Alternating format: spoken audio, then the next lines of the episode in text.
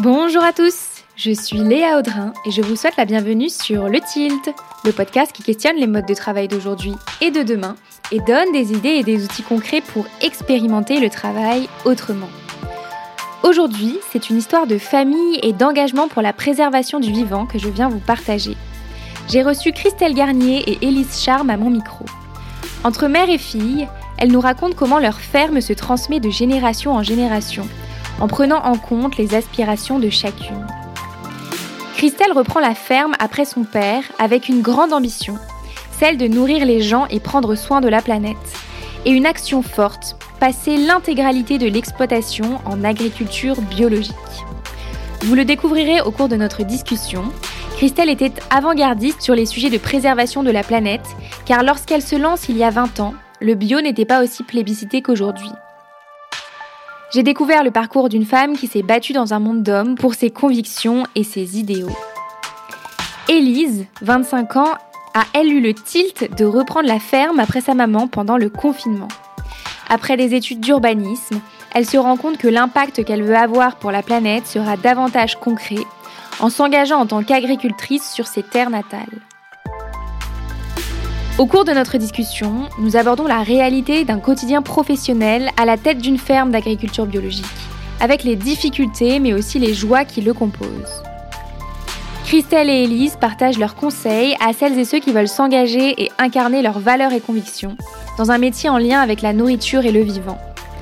C'est également une immersion au cœur d'un quotidien professionnel qui s'opère en famille depuis six générations.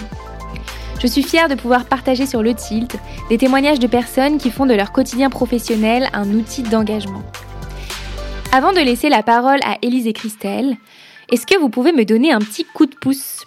Si vous écoutez le Tilt régulièrement et que mon travail vous plaît et vous parle, laissez 5 étoiles et un avis écrit sur votre plateforme d'écoute préférée.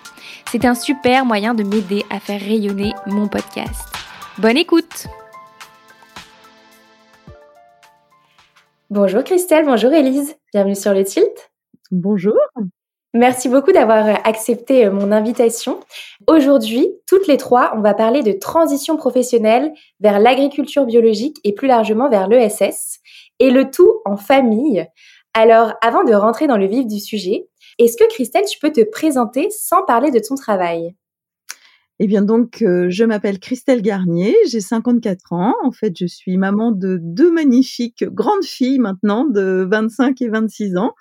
Et, donc, euh, j'habite dans Lyon, dans un, dans un village euh, de limite de la Puisée, donc qui est une, jolie, une jolie campagne.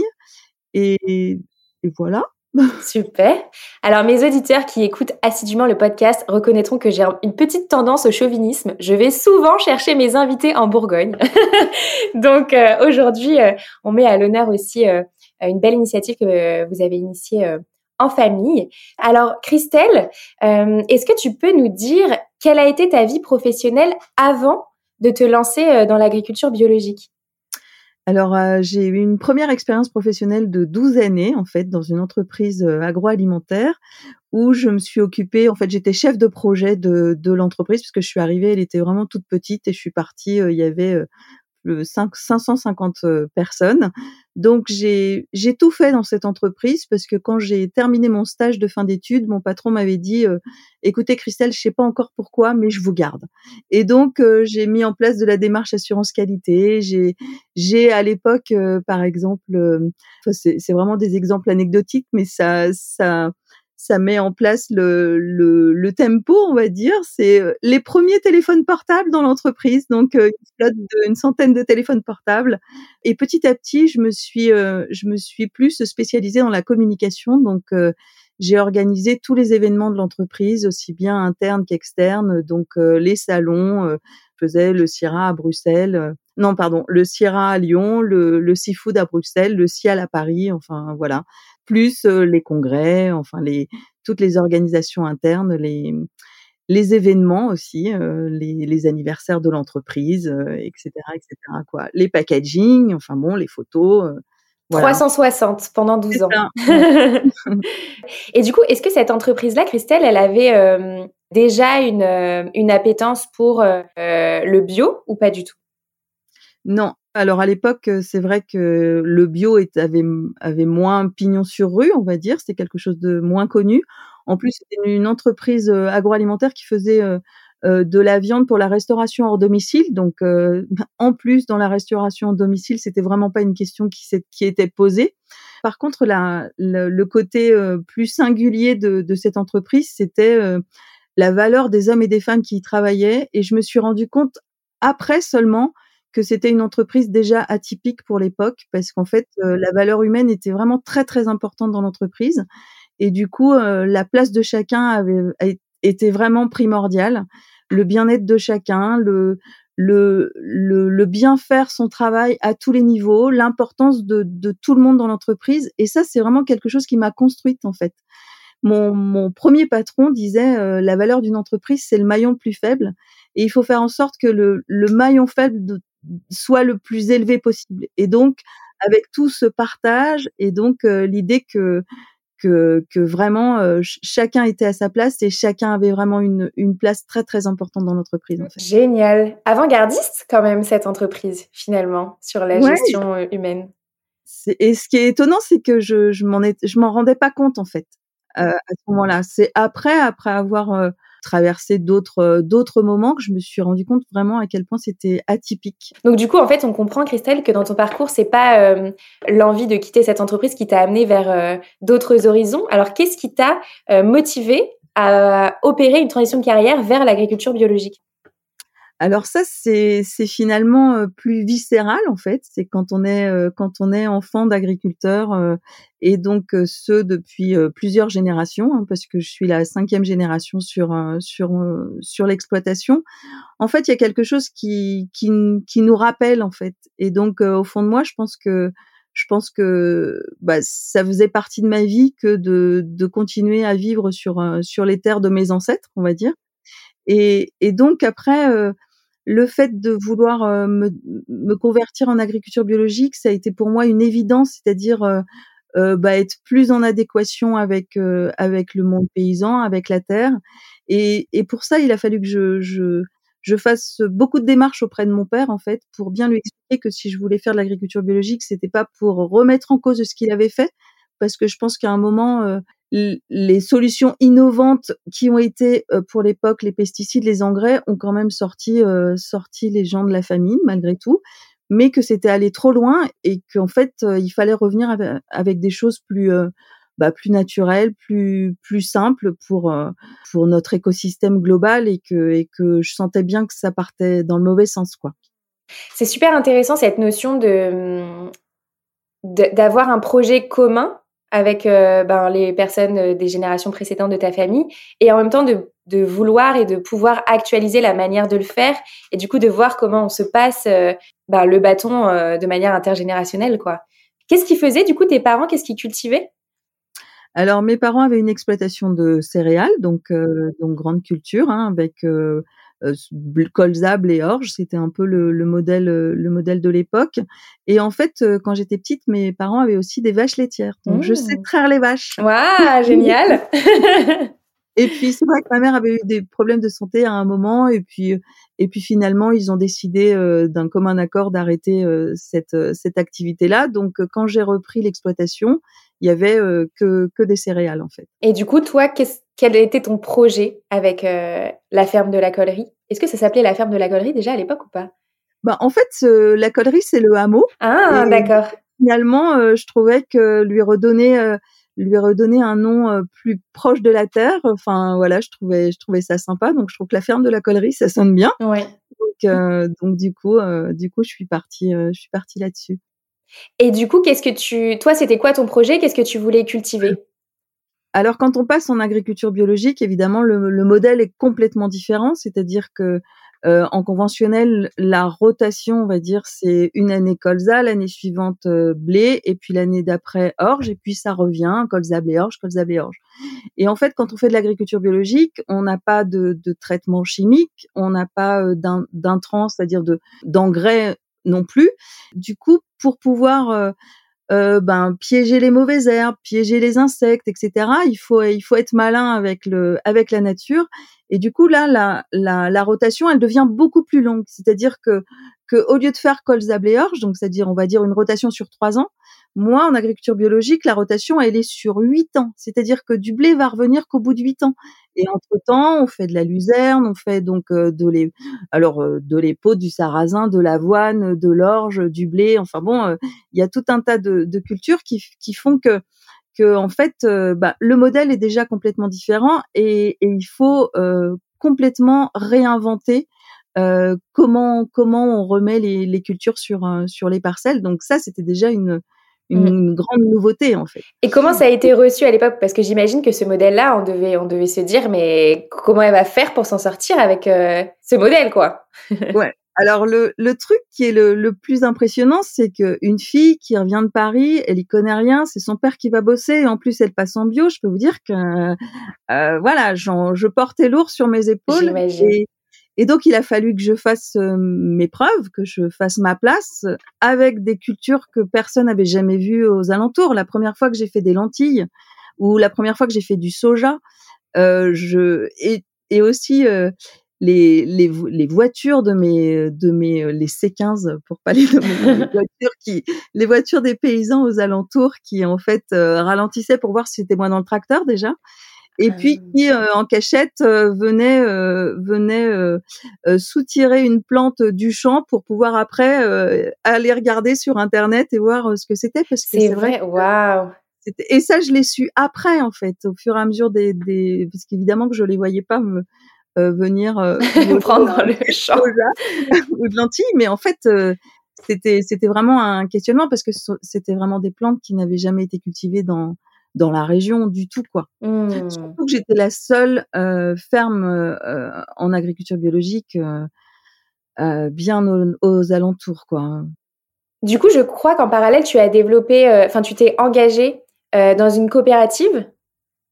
Ouais, quand on est agriculteur, on ne peut pas vendre ses, céréales en direct. Donc c'est pour ça qu'il existe des coopératives agricoles, qu'il existe aussi des, négociants agricoles. En fait, euh, l'agriculteur peut pas peut pas dire euh, je vais vendre à, un moulin ou je vais vendre à un faiseur d'aliments, etc.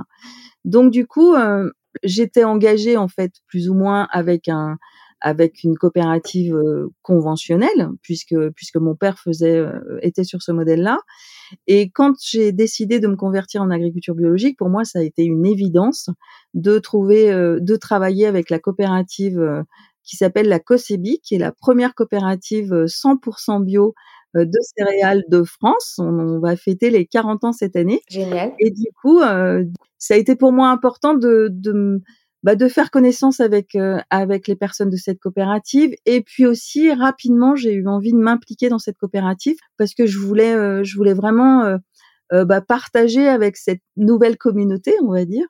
Et puis le système coopératif est pour moi un modèle plutôt plutôt très efficient et du coup rapidement je me suis je me suis investie dans la coopérative j'en suis devenue administratrice mmh donc je, ça a commencé en 2008 2010, ah ah, j'ai perdu là, 2008. J'ai été euh, une première année donc euh, stagiaire euh, administratrice au sein de cette coopérative. En 2009, j'ai été élue.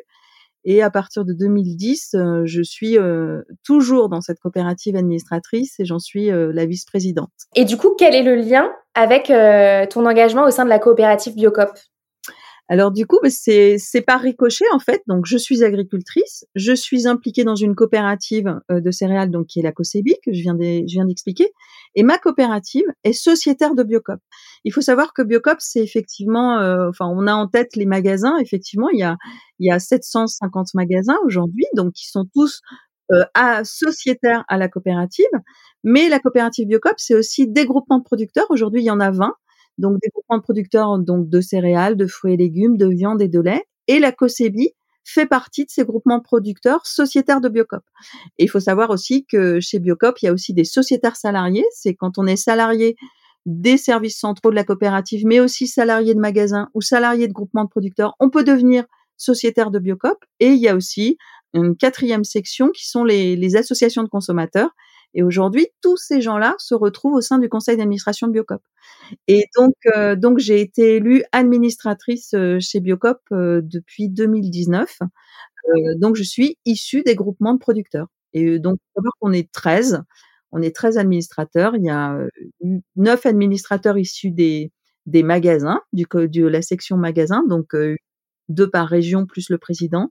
On a deux administrateurs paysans, paysannes associés, c'est comme ça qu'on appelle les groupements de producteurs.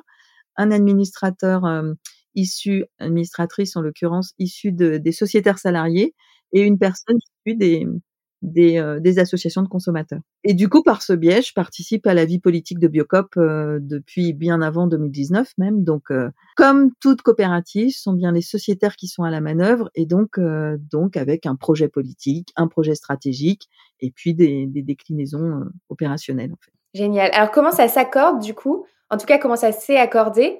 Le moment où ben, tu avais repris la ferme, ça commençait à, j'imagine, prendre l'intégralité de ton temps professionnel et puis aussi cet engagement dans ta coopérative bah, en fait, quand, quand on n'a que des céréales, c'est vrai que, que le, le, travail est quand même assez saisonnier finalement. Donc, on va pas dans son jardin toute l'année ou quand il pleut ou quand il neige. Enfin voilà, c'est la même chose pour aller dans les champs. Et du coup, du coup, bah, c'était finalement assez assez simple de pouvoir de pouvoir concilier les deux à ce moment-là, vraiment. Mmh. Ça a été quoi les grands challenges une fois que tu t'es installée, quels ont été les, obstacles euh, que tu as rencontrés sur la route? Alors les, grands challenges, c'était euh, mon statut de femme hein, quand même, euh, voilà, parce que parce que c'est vraiment un monde, en tout cas à l'époque, c'était vraiment un monde exclusivement d'hommes. et même en agriculture biologique, hein, j'ai été la première femme administratrice au sein de, de la coopérative COSEBI. Après, le challenge aussi, c'était convertir en agriculture biologique. Donc déjà, embarquer dans le projet mes parents euh, pour, pour qu'ils comprennent bien que, que, que c'était vraiment quelque chose de d'important pour moi, d'important pour euh, pour euh, pour l'écologie, pour l'écosystème, enfin bon, etc. Et puis il a fallu aussi euh, euh, bah, faire ses preuves avec avec tout mon environnement professionnel alentour parce que parce que comme je le disais tout à l'heure, hein, passer en bio c'était quand même quelque chose d'assez nouveau, surtout dans, dans ma région. Et donc, euh, voilà, j'ai quand même ce sentiment d'avoir été regardée avec des jumelles et mon challenge, c'était, c'était réussir, quoi. C'était, c'était que ça fonctionne, en fait. Et c'était du coup être reconnue par, par, par mon environnement professionnel, par les, les, les, paysans, les agriculteurs de, de, bah, de la commune, de, de la région. Et je me suis jamais opposée au modèle conventionnel. L'idée, c'était de leur dire, moi, je peux pas, je peux, je peux pas cautionner ce modèle-là, et pour un tas de raisons. Et du coup, euh, ben, on fait pas tout à fait la même chose. Par contre, euh, peut-être j'ai pas raison. En tout cas, c'est ma manière de voir les choses, quoi. Et donc, euh, donc euh, voilà, je veux, je veux aller jusqu'au bout. Et ça a été quoi les grandes victoires du coup sur le chemin? Alors, les grandes victoires, c'est donc, donc par exemple, une des premières années où j'étais euh, j'étais en bio, donc évidemment mon père euh, mon père m'a beaucoup aidé. Hein, euh, on faisait la moissonneuse tous les deux, etc. Et, un jour il me dit, on était dans la moissonneuse tous les deux, et puis il me dit, va vite voir maman là, tu lui dis qu'il faut qu'elle appelle Louis, donc Louis son copain agriculteur depuis toujours. Il dit faut faut que maman elle dise à Louis, il faut qu'il vienne tout de suite, tout de suite. Mais pourquoi tu veux que Louis vienne Et il me dit bah bah faut qu'il voit ça quoi et en ah, fait, c'était hyper touchant parce que parce que il, il y a eu ce, ce moment où mon, mon, père a aussi reconnu que finalement la parcelle était, était belle et c'était finalement une bonne idée. Alors ça, c'est les moments les plus beaux, hein, parce qu'il y a aussi en agriculture biologique euh, des catastrophes, euh, des catastrophes climatiques, euh, des champs qui ne rapportent rien du tout. Mais ça arrive aussi en conventionnel finalement. Donc c'est pas c'est pas non plus c'est un peu décevant, c'est dur, mais, mais même en conventionnel, il y a des champs qui, quand, quand le paysan compte tout ce qu'il a mis comme, comme produit dedans, tout ce que ça lui a coûté, et finalement ce qu'il va en tirer derrière, c'est aussi une catastrophe, quoi. Aussi économique et surtout une catastrophe écologique. Ça, je peux pas m'empêcher de le dire, mais. Ouais. Qu'est-ce que ça te fait, Christelle? Parce qu'aujourd'hui, on est vraiment, j'ai l'impression, en tout cas j'espère, dans un réveil écologique. Qu'est-ce que ça te fait de te dire, mais moi, j'avais compris il y a 20 ans déjà que c'était important euh, d'opérer ce changement de modèle-là. Ah, alors, j'en suis, euh, j'en suis vraiment hyper fière. Hein. Je suis vraiment contente euh, de, de, finalement avoir eu cette prise de conscience il y a longtemps. Après, c'est, c'est vraiment très frustrant aujourd'hui de, de me rendre compte que finalement, euh, on est très peu à avoir cette prise de conscience, malgré tout ce qui se passe. Alors j'ai l'impression que ça bouillonne un peu partout. Euh, quand même, euh, le, les aléas climatiques, le, enfin, le climat, l'écologie, j'ai l'impression que c'est un peu dans la tête des gens. Mais dans les actes, c'est vraiment très frustrant pour moi de me dire on devrait en être bien plus en avance quoi. Et là on est on est victime de tout ce qu'a fait l'homme depuis euh, depuis ces nombreuses années. Et il y a toujours rien qui se passe, quoi. C'est-à-dire que que nos nos notre notre gouvernement, les personnes euh, de l'État ne ne font, enfin, ne vont pas dans le bon sens, quoi. Vraiment, et ça, c'est vraiment très frustrant parce que je pense que, enfin, je, ouais, ça, c'est mes petits moments de déprime. Hein. Je pense que notre société est vraiment game over, quoi et que bientôt ce sera trop tard, quoi. Donc qu'est-ce qu'on attend? Mais vraiment, qu'est-ce qu'on attend? Collectivement J'ai encore l'espoir de me dire, il faut que ça vienne des gens, mais aujourd'hui, le contexte fait que les gens ont probablement d'autres problématiques et regardent pas forcément suffisamment loin. Je je sais pas, je comprends pas pourquoi cette prise de conscience collective n'a pas d'effet dans les actes au quotidien et ne fait pas retourner la situation. Enfin, je veux dire, il faut retourner la table. Mmh. Et c'est pas possible autrement, à mon sens. C'est hyper intéressant. Je discutais euh, il y a quelques semaines avec euh, une jeune femme qui s'appelle Maïlis et qui travaille pour les Pépites Vertes. Alors, je sais pas si vous connaissez, c'est euh, une association, il me semble, qui aide les jeunes à s'intégrer dans le monde professionnel dans des voies vertes. Et elle dit, en fait, c'est c'est aussi compliqué parfois pour nous qui accompagnons ces jeunes parce que ils se donnent corps et âme dans des convictions et puis en face, il y a rien ou alors ça bouge très peu. Et ça pourrait s'apparenter aussi à parfois à de l'épuisement militant aussi, d'aller au bout de ses convictions et puis de voir qu'en fait, euh, ça prend pas du tout, quoi. Donc, euh, j'imagine qu'au bout de 20 ans, que tu le ressens encore, ça doit être effectivement frustrant. Alors, Christelle, tu sembles avoir euh, passé le flambeau à une de tes filles, Élise, qui est avec nous aujourd'hui. Qu'est-ce que ça te fait de voir ta fille s'impliquer sur ces enjeux qui te tiennent euh, à cœur?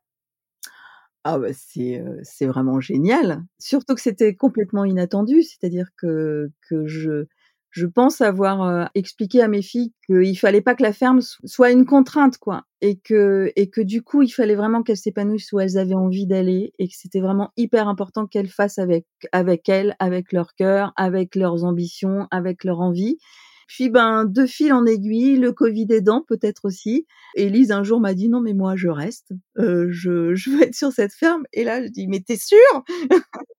Et, euh, et, donc évidemment que ça fait plaisir. Après euh, après c'est ça fait peur aussi parce que parce que c'est parce que c'est dur ce métier parce qu'aujourd'hui euh, bah voilà l'agriculture biologique est en souffrance aujourd'hui euh, les problématiques des aléas climatiques, c'est quand même euh, c'est quand même quelque chose de, de, de difficile à, à voir à long terme.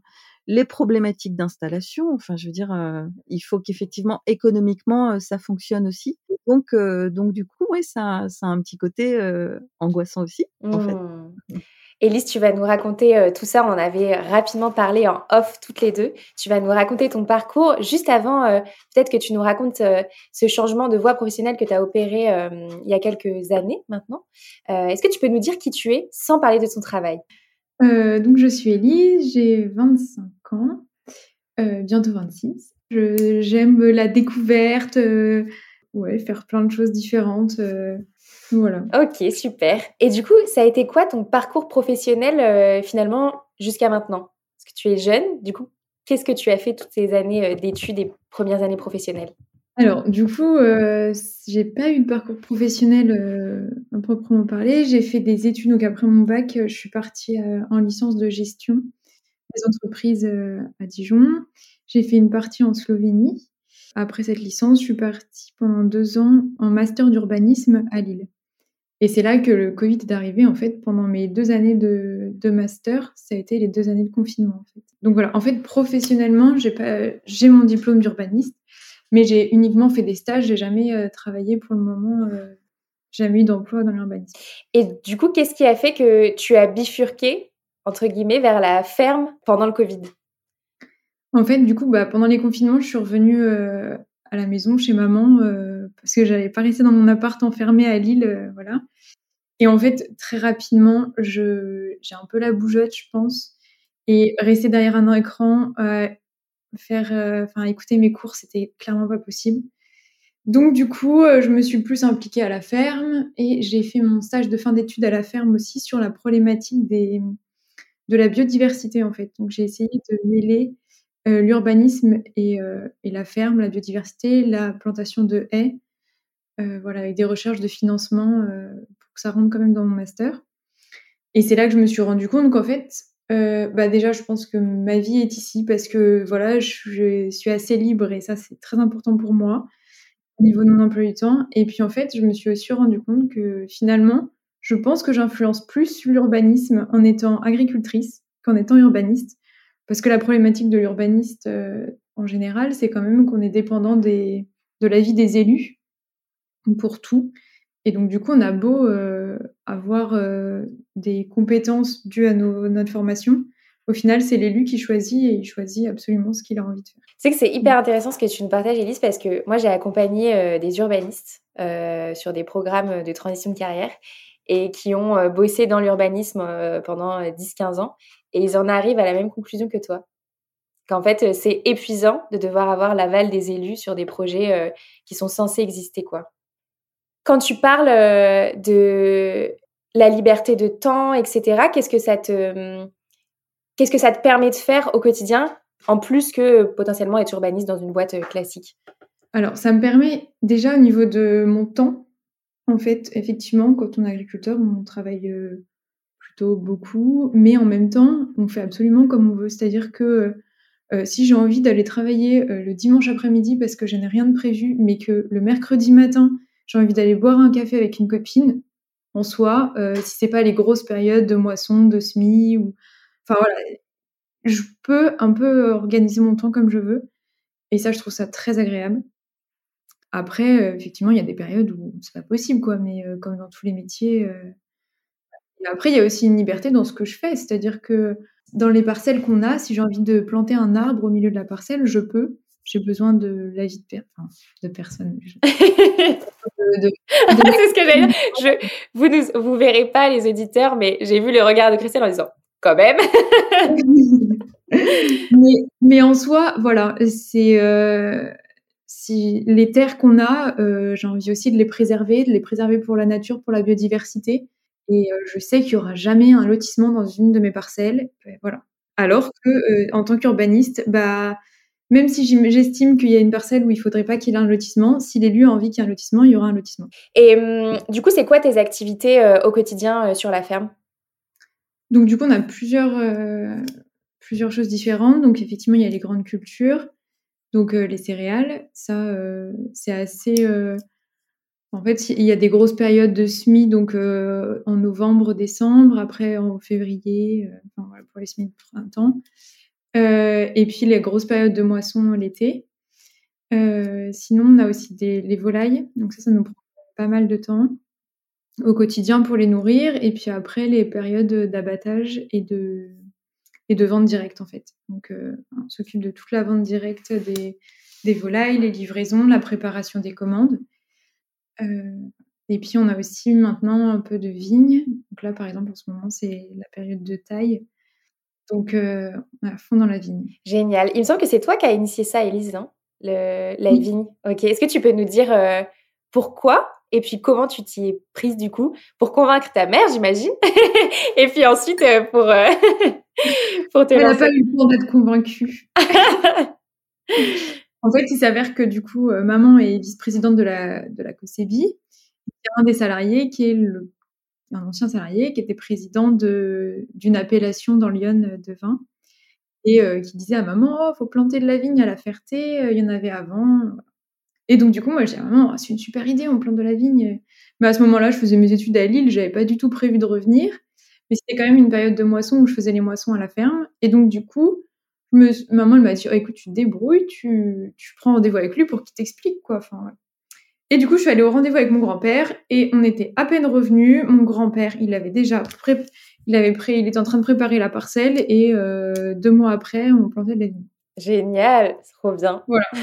bon, maintenant, il... enfin voilà, après, euh, du coup, j'ai profité, enfin après mes études, mon master d'urbanisme, quand j'ai décidé de revenir, il a fallu que je passe un diplôme agricole pour pouvoir m'installer. Donc j'ai passé un brevet professionnel agricole et j'en ai profité après pour me former aussi bah, dans la vigne. C'est quand même un métier très pointu et compliqué, quoi. Et hum, du coup, c'est quoi pour toi l'enjeu de reprendre la ferme de la collerie à long terme? Bah, Je pense de, de perpétuer cette entreprise familiale et puis oui, de, de continuer dans la continuité de ma famille mmh. aussi. Alors du coup, c'est quoi pour toi les grands obstacles aujourd'hui? Les grands obstacles, c'est c'est, je pense, le, toute l'institution, tout, tout ce qu'il y a autour de, de, notre, de, de l'agricole, de la ferme et tout ça. En fait, euh, au quotidien, on est quand même euh, très, enfin voilà, on est là dans notre ferme, on fait notre petit truc et on fait au mieux et voilà. Et en fait, il s'avère que on est absolument, absolument libre de rien finalement, paradoxalement avec ce que je viens de dire avant.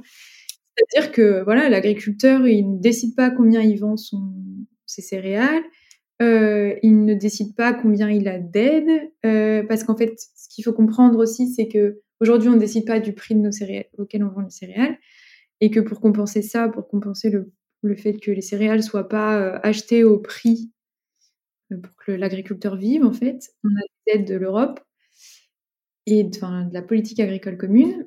Et en fait, il s'avère qu'il y a une partie de la politique agricole commune qui, euh, qui nous rémunère en fonction de la surface qu'on a de céréales, et, euh, mais aussi une partie qui est faite en fonction de nos pratiques agricoles. Et ça, euh, le gouvernement privilégie l'agriculture conventionnelle à l'agriculture biologique, Donc du coup, nous, on touche...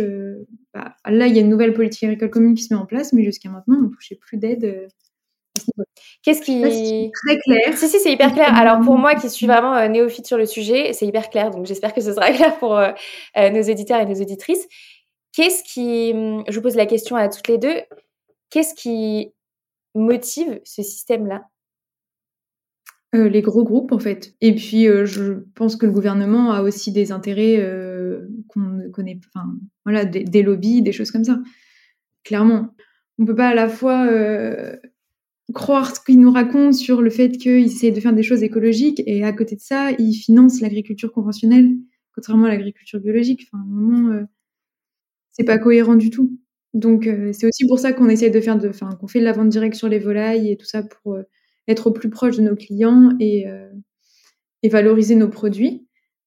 après, en céréales, c'est pas, c'est pas possible. Enfin, c'est pas, pour nous, pour le moment, c'est pas envisageable. On a des quantités qui sont beaucoup trop importantes pour vendre en direct valoriser tous nos céréales.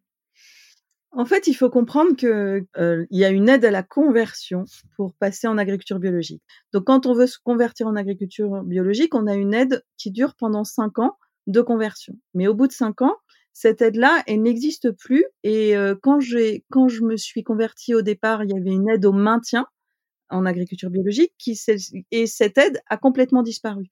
Et ce qui fait qu'aujourd'hui, sans aide du tout euh, bio, on va dire, et eh bien avec les aléas climatiques qui font qu'on a des, rendements bien inférieurs, même par rapport à, au début de mon installation, euh, bah du coup, du coup le euh, l'efficience économique de nos exploitations est en danger en fait. Et, c'est vrai que que euh, aujourd'hui la politique agricole commune et c'est pour ça qu'ils avaient été retoqués par la Cour des comptes euh, privilégier enfin donner des aides supplémentaires enfin plus importantes au, label HVE par exemple haute valeur environnementale qui est pour le coup euh, un abus de langage hein, parce que je pense que la vraie la véritable haute valeur environnementale c'est quand même l'agriculture biologique et en fait des incohérences comme ça permanentes qui font que en plus il y a un problème aussi de transmission des fermes, d'installation, c'est-à-dire qu'aujourd'hui tout est orchestré pour que euh, les fermes deviennent de plus en plus grosses et une grosse ferme ne peut plus être transmissible, donc elle est rachetée par des par des investisseurs et c'est qu'à un moment le risque c'est qu'il y ait une ferme France détenue par des investisseurs et donc juste des salariés et qui que cette cette multitude de petites fermes qui ont euh, toute leur, euh, leur légitimité sur les territoires en termes social, écologique, etc., n'existera plus. Donc c'est ça aussi notre combat. Oui, ça, ça peut faire partie aussi des freins, euh, justement. C'est que là, moi, pour mon installation, ça fait quasiment deux ans que je, je, suis en train d'essayer de m'installer sur la ferme. Parce que du coup, les banques ne suivent pas, donc il faut changer de banque, il faut négocier en permanence. Et là, pour le coup, je dois euh, travailler à mi-temps en plus de mon travail euh, à la ferme. Donc là, en tant qu'urbaniste, du coup. Euh, c'est une obligation pendant cinq ans pour toucher les aides de l'État, qui sont quand même très minimes en plus. Je ne sais pas si vous vous rendez compte de, du, déjà, être à la ferme en permanence, c'est quand même beaucoup de travail. Et là, il faut travailler un mi-temps en plus pour rembourser les, les, emprunts. Quoi. Et je suis pas un cas isolé. Hein. On est trois installés euh, autour, enfin là, dans le coin. Et on est tous les trois dans la même situation avec le crédit agricole qui ne veut pas nous suivre. Et du coup, euh, des conditions où on doit travailler à côté en plus. Mmh. Donc en fait, le, plus gros obstacle, en fait, euh, pour celles et ceux qui nous écoutent et qui auraient peut-être un peu cette flamme de s'installer euh, en agriculture biologique, il est euh, avant tout légal et financier. Il est surtout, en fait, légal et financier.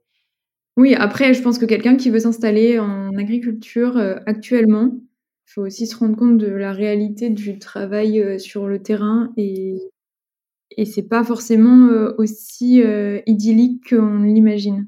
Qu'est-ce que tu dirais à ces personnes-là, euh, Élise? Qu'est-ce que tu leur conseillerais? Qu'est-ce que tu leur partagerais comme retour d'expérience? Euh, moi, je leur dirais euh, partez un an faire dans une ferme minimum et ou du woofing ou je sais pas, mais faire une saison entière. L'été il fait très chaud, l'hiver il fait très froid. Il y a des jours où c'est la galère dans tous les métiers, on est d'accord. Mais, euh, voilà, enfin, il faut, euh, il faut expérimenter et entre, entre la réalité et ce qu'on s'imagine, c'est pas toujours évident.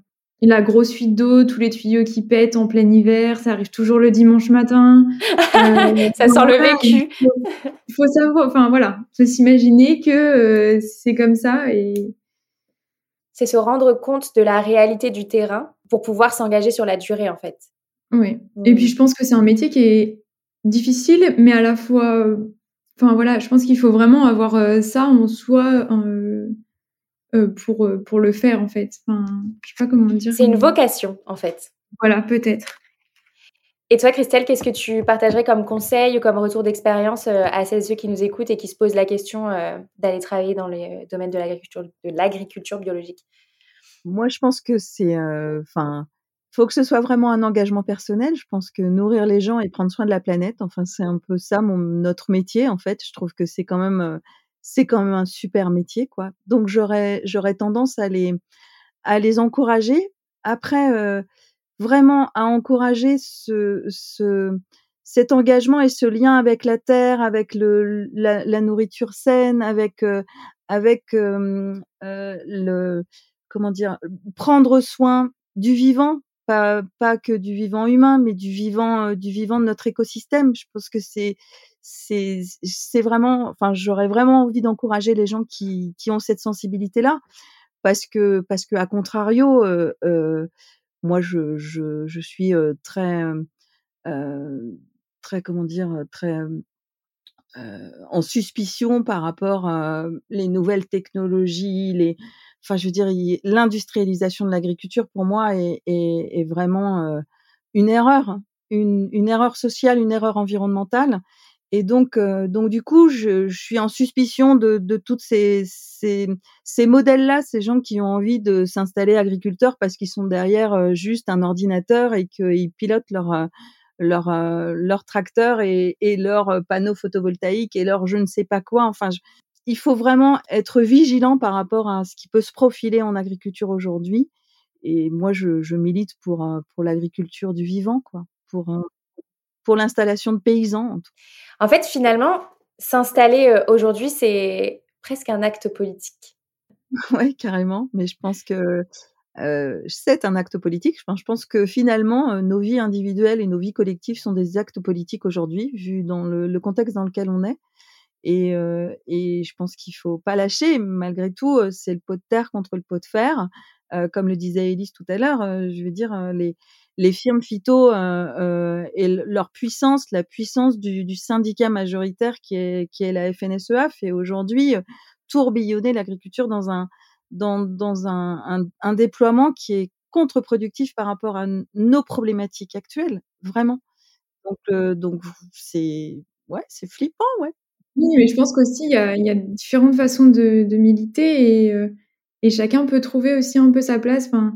Même euh, entre maman et moi, enfin maman elle est dans les instances, elle elle s'engage beaucoup, mais je sais moi pertinemment que je pourrais pas faire ça. Il faut être vraiment patient, être, enfin se battre et tout ça. Et donc du coup, moi à ma petite échelle, je suis ici, on fait de la vente directe, voilà, j'essaie d'agir. Et je pense que chacun peut essayer euh, à sa façon de, s'engager avec euh, ce qu'il est en mesure de faire et ce qui le touche lui, quoi, aussi.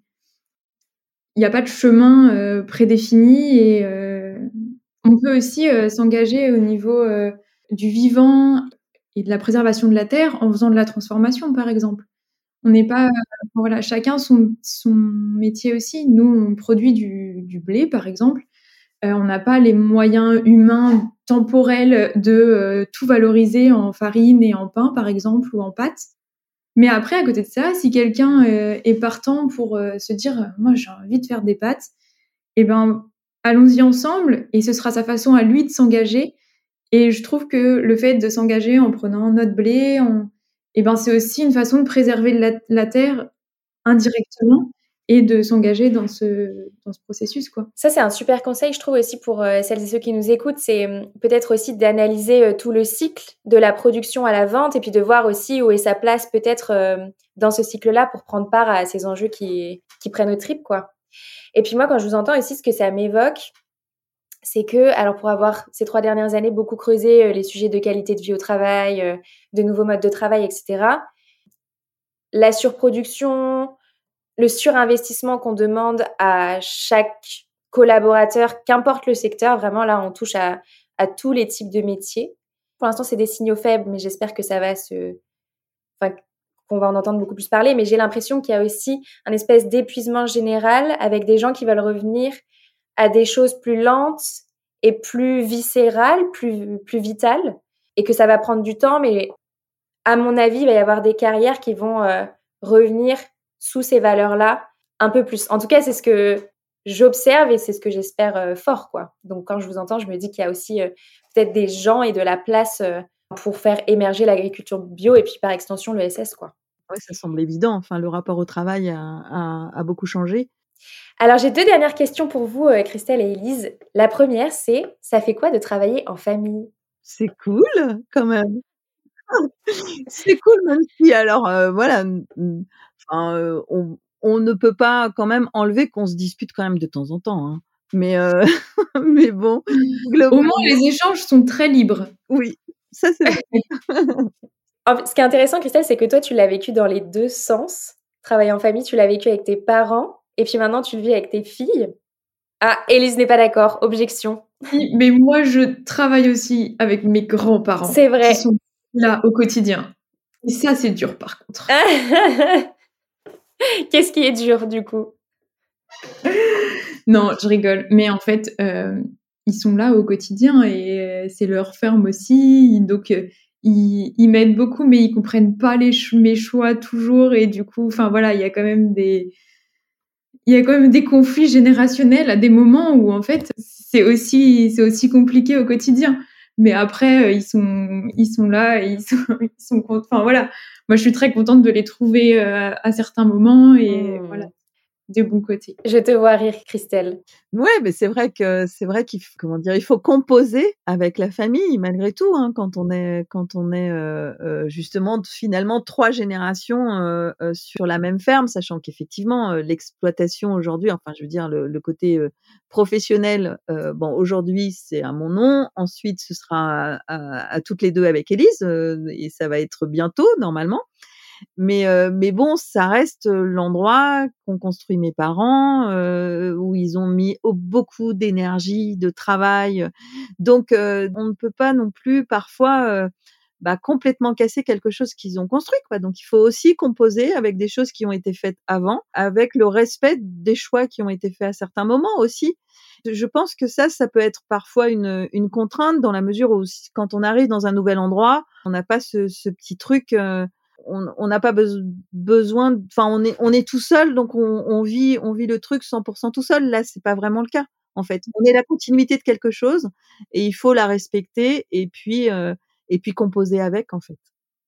Oui, parce qu'en fait aussi maman quand elle est arrivée, elle est passée en agriculture biologique, donc elle a beaucoup emmené mon grand-père dans les dans les formations, les choses comme ça.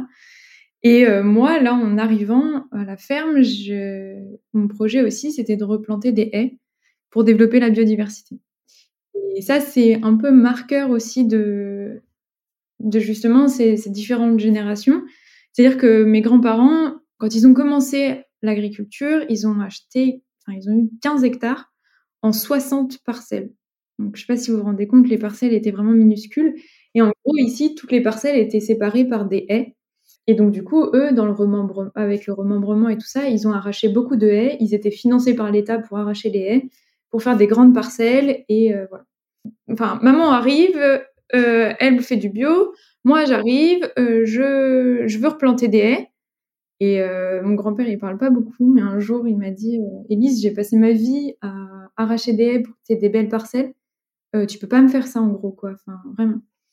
Et donc pareil, on en a beaucoup parlé. Je lui ai expliqué que j'allais pas remettre les où elles étaient, qu'on allait regarder ensemble où est-ce qu'on allait les mettre. Donc on a repris les plans, on a regardé. Et jusqu'au jour où la, petite révélation aussi, ça a été, euh, je, je, suis arrivée chez eux, ils avaient des copains et, qui étaient là. Et mon grand-père, il dit à ses copains, ah, vous savez ce qu'on va faire avec Élise On va replanter des haies. Et voilà, il a intégré le truc où c'était lui, c'était lui qui allait planter les haies euh, avec moi.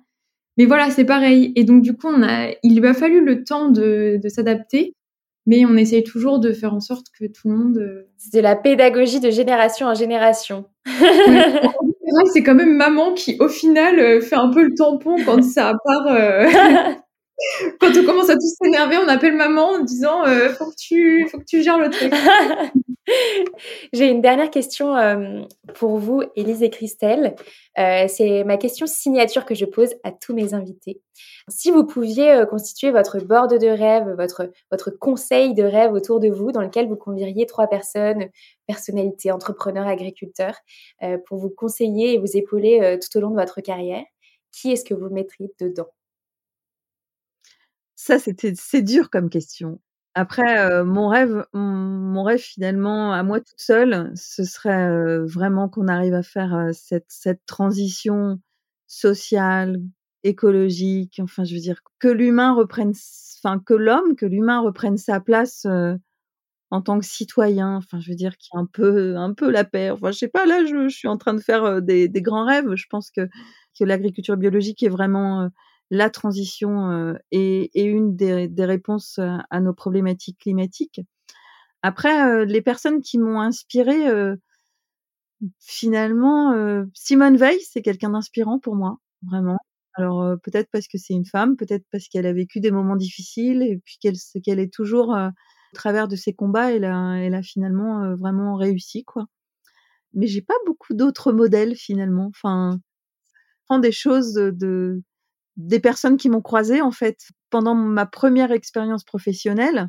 J'ai énormément de personnes qui m'ont apporté. C'est pas juste une personne, mais j'ai vraiment énormément de reconnaissance pour euh, ce qu'ils m'ont appris, pour la manière dont ils m'ont construite professionnellement, vraiment. Je pense que ça a été vraiment des moments importants cette première euh, cette première expérience. Et ça m'a mis en, en, plus en évidence le fait que on peut mal vivre une carrière professionnelle parce que peut-être on peut avoir de mauvais débuts et que vraiment j'ai énormément de, de reconnaissance pour, euh, pour cette première expérience. Donc un mélange entre euh, ta première expérience de 12 ans et puis euh, Simone Veil à côté pour pouvoir t'épauler. Super. Et toi, Elise, ce serait qui? Moi, j'ai pas trop d'idées de qui, enfin de personnages connus. Mais je dirais que ce serait, par exemple, un paysan boulanger, je sais pas, un vigneron et et une troisième personne, euh, un autre corps de métier, enfin quelqu'un qui fait euh, chambre d'hôte par exemple, et on se réunirait à la ferme pour monter quelque chose euh, ensemble, avec chacun son point de vue, ses idées, son projet, pour faire avancer les choses collectivement et, et avec, avec son ressenti et ses compétences. Génial. Élise, Christelle, un grand merci pour votre partage. C'était une super discussion autour de la transmission et des convictions. Où est-ce qu'on peut vous suivre? Où est-ce qu'on peut acheter vos produits? Euh, Vous pouvez nous suivre sur les réseaux sociaux, sur euh, Instagram et Facebook. Ferme de la collerie, C-O-2-L-E-R-I-E. E. Et après, pour nos produits, on a aussi un site internet euh, sur lequel ça reprend tous nos produits, les actualités de la ferme. Génial, super. Donc pour les euh, personnes qui habitent dans Lyon et en Puisée, allez voir et puis euh, rendez visite à, Christelle et Elise sur leur ferme. Merci. Merci beaucoup d'avoir écouté cet épisode du Tilt. J'espère que ma discussion avec Christelle et Elise vous aura inspiré et peut-être même donné envie de vous engager vous aussi pour la planète via votre travail. Et comme vous êtes encore là, à m'écouter, c'est certainement que cet épisode vous a plu. Alors n'hésitez pas à laisser 5 étoiles et un avis écrit sur Apple Podcast ou sur Spotify et à m'écrire pour me dire ce que cet épisode vous a apporté. C'est toujours un plaisir de vous lire. Vous pouvez également vous abonner au podcast sur votre plateforme d'écoute préférée, Spotify, Deezer, Apple Podcast, bref là où vous m'écoutez, pour ne pas louper la sortie des prochains épisodes. À bientôt!